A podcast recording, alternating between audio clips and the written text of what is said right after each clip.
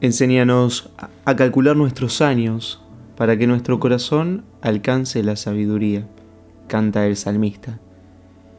Con ese salmo hace unos años, bastante, entre 11 y 12 años, me dejó pensando un cura. No me dijo esto, pero lo voy a decir como si sí. Alejo, busca ser feliz. Jugate por algo que valga la pena, que al final de tu vida puedas mirar para atrás y puedas decir que todo ese tiempo tuvo sentido. Voy a ser sincero. En el momento quizá pensé que era una frágil presa en manos de curas cazadores que querían sumar gente a su plan. Sí, estoy usando un poco el recurso de la exageración, ¿eh?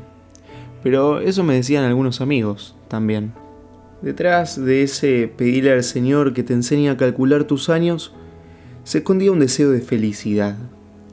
Pedirle al Señor que te enseñe a ser feliz, que te muestre su plan, que te muestre su sueño para vos. San Pablo identifica esta sabiduría con el mismo Cristo. Él es poder y sabiduría de Dios.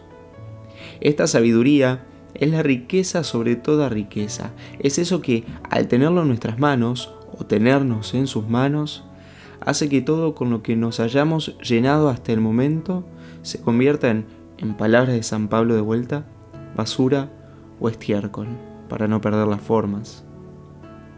El Evangelio nos narra la historia de un hombre, no habla de edad, no nos dice si es joven o viejo, que en determinado momento de su vida tiene un deseo de trascendencia, que todo lo vivido no se acabe acá. Y se acerca a Jesús reconociendo en él un maestro superior, pidiéndole la clave para obtener esa vida más allá, como si se tratase de obtener y no recibir. En cuanto a una vida ética, tiene todas las tildes en la checklist. Pero en la aventura de la vida cristiana y de la vida eterna que ya comienza acá, hace falta un poco más que cumplir normas. O en una traducción más nuestra podríamos decir que el cristiano está llamado a un paso más que ser buena persona. Estamos llamados a ser santos, a ser felices, y esa santidad consiste en asimilarse a Él, ser en Dios. Jesús, mirándolo con mucho amor, le hace una propuesta, que es despojarse de todo, entregar todo eso que tiene a los demás y seguirlo. Pero, ¿qué tendrá que ver el despojo, pobreza o abandono de las riquezas con esto? ¿Las riquezas me impiden seguir a Jesús? ¿Por qué es aquello que le falta para recibir esa vida que tanto desea y que tanto deseamos? Pienso en dos cosas. Por un lado, el despojo de todas las riquezas y me animo a reflexionar no en dinero sino en todo tipo de riqueza con la que nos vamos llenando en la vida, hace que mi única riqueza sea Dios, que todo lo espero de Él que Él es el único que puede saciarme en la vida.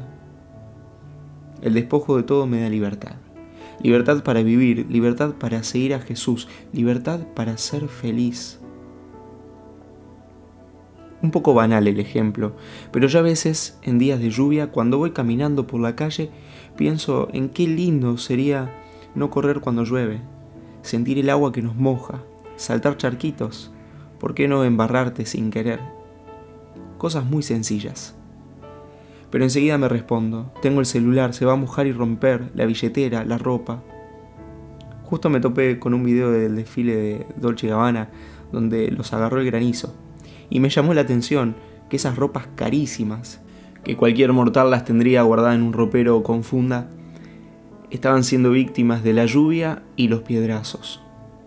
El despojo de la mano de la libertad. Nada me ata, Señor. Puedo seguirte. Puedo ir donde vayas, vivir donde vivas.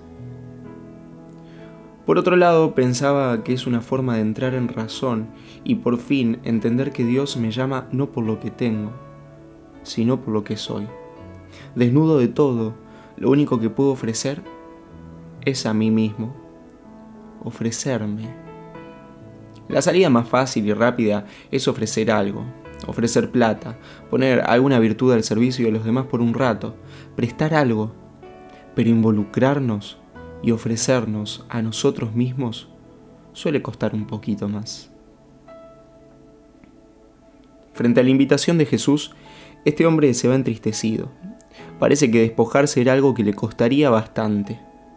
No sabemos si luego entristecido vende todo y vuelve a Jesús, costándole al principio, pero después dándose cuenta que era lo que le faltaba a su vida para que tenga sentido, o qué. Final de este hombre abierto. Frente a la dureza de la propuesta de Jesús, los discípulos se preguntan, ¿quién podrá? ¿Quién podrá entonces? A mí me despiertan mucha ternura, porque los discípulos somos todos. Todos, en algún momento, miramos con una mirada humana la propuesta divina.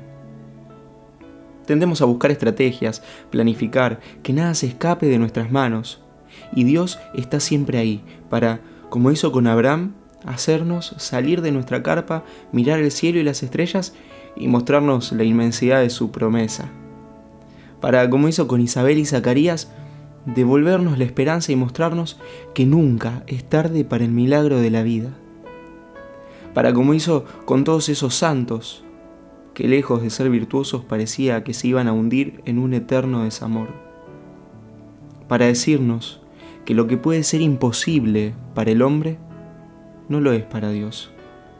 Nada es imposible para Dios. Sí, nuestro Dios, además de ser el Dios del amor, es el Dios de lo imposible. El Dios que puede hacer posible lo imposible. Cuando miremos con ojos humanos el llamado divino, cuando nos vayamos hundiendo en nosotros mismos más que en Dios, cuando experimentemos el fracaso y tengamos la tentación de pensar que la santidad no es para nosotros, acordate que Él nunca te deja de mirar con amor, que la vida con Él puede ser difícil, pero que con Él y con la fuerza de su amor, todo es posible.